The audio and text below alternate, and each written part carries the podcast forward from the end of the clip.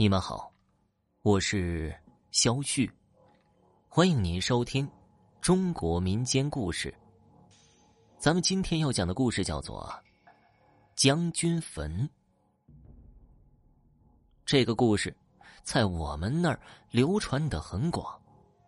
我们村西边的山上有一座很大的荒坟，村里人都叫它将军坟，因为年久失修。早就已经破败不堪了。据说呀，那是明朝一位将军的坟，因触犯了圣上被斩了头。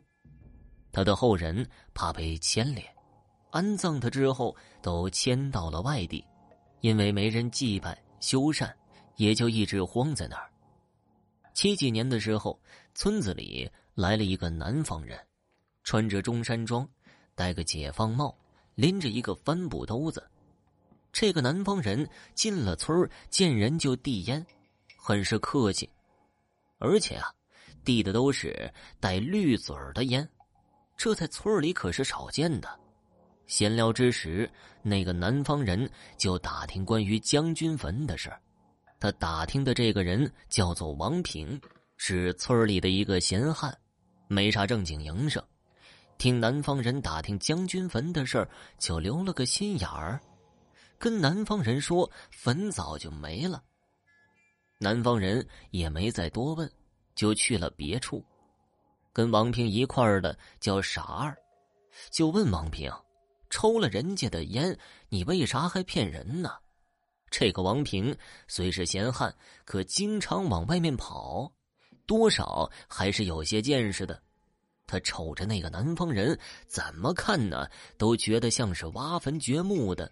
到他们村就是奔着将军坟去的。王平让傻二再去找两个人帮忙，想找个机会把那个南方人给收拾了。打发走了傻二，王平就在南方人借住的地方盯着。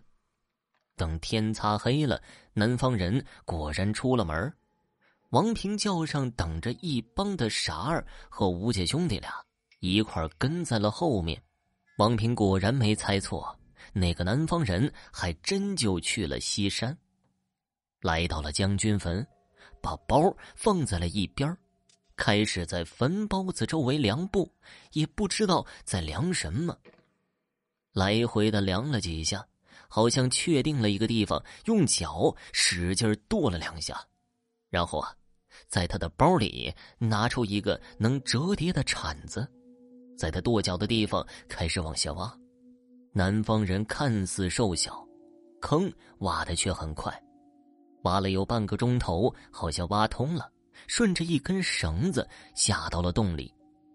等南方人进了洞，王平和傻二他们凑到洞口，伸头往下瞅，就见那个洞挖的又圆又平整，一看那南方人就是个老手了。王平一脸的兴奋。认为发大财的机会来了，他让另外三个人去找来木棒和石头，等南方人一露头，就要了他的命。另外三个人也都不是什么安分守己的人，找来了木棒、石头，守在洞口等了能有半个小时吧。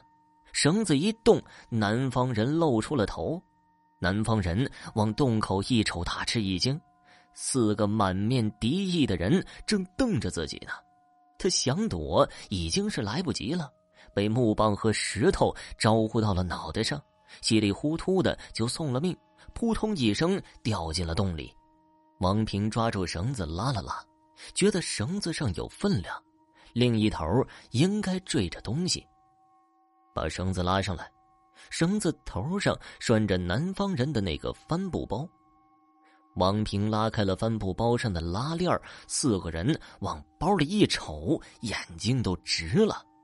包里装的都是金银珠宝，由王平做主，把财物一分为四，每个人拿了一份又把土洞盖好，跑回了家中。就在当天夜里，村子里狗叫鸡鸣，吵得人睡不安稳，村民刘毅也被吵醒了。觉得不大对劲儿，就掀开窗帘往外瞅着，就见家里的狗对着墙外不停的狂叫，家里养的鸡也全都飞到了树上。刘毅媳妇儿让他到外面看看到底是怎么回事刘毅抄起了顶门栓，推门出了屋，就听见墙外有哒哒的马蹄声。刘毅想啊，看看是谁大半夜在街上骑马，就打开了门往门外一看，吓得差点尿了裤子。就见门外有一大将军，手里拎着四颗血淋淋的人头。他的头盔里面是空的，并没有头。刘毅吓得腿一软，一屁股坐在地上。媳妇儿听见声音不对，也出来瞧。刘毅吓得结结巴巴的喊着：“杀人了，杀人了！”那一晚被惊动的人可不止刘毅一家，村里好多人家都因为狗叫、鸡上树出来看看是怎么回事。也不止一个人看到了拎着人头的大将军，有胆子稍大的看清了那大将军手里人头的模样，是村里的王平、傻二，还有吴家的两兄弟。村民一时间也不清楚是咋回事儿怎么可能有什么无头大将军杀人呢？有人就说：“去那几个人家里看看吧。”等到了王平家门口，就都傻了眼了。王平家的大门敞着，地上都是血迹，一直蔓延到了屋里。村民不敢再进去瞧了，直接报了警。天都亮了，警车才开进了村里，把出事的几家都拉上了警戒线。王平死在了炕上，头被人切了带走了。傻二吴长生、吴长寿也都死在了家中，都被人砍掉了脑袋。警察根据村民提供的关于南方人进村的线索，对将军坟进行了搜查，在墓中的棺材里找到了四个人头，但是却没有找到南方人的尸体，也没见到什么值钱的宝物。这个案子一直到现在也没破。有人说，出事的那天晚上看到过南方人拎着一大包东西离开了，头上还缠着纱布。这件事儿在我们那儿流传着很多的版本，我本人整理了一下，提供出来。很多村民说的是大将军的鬼魂杀了人。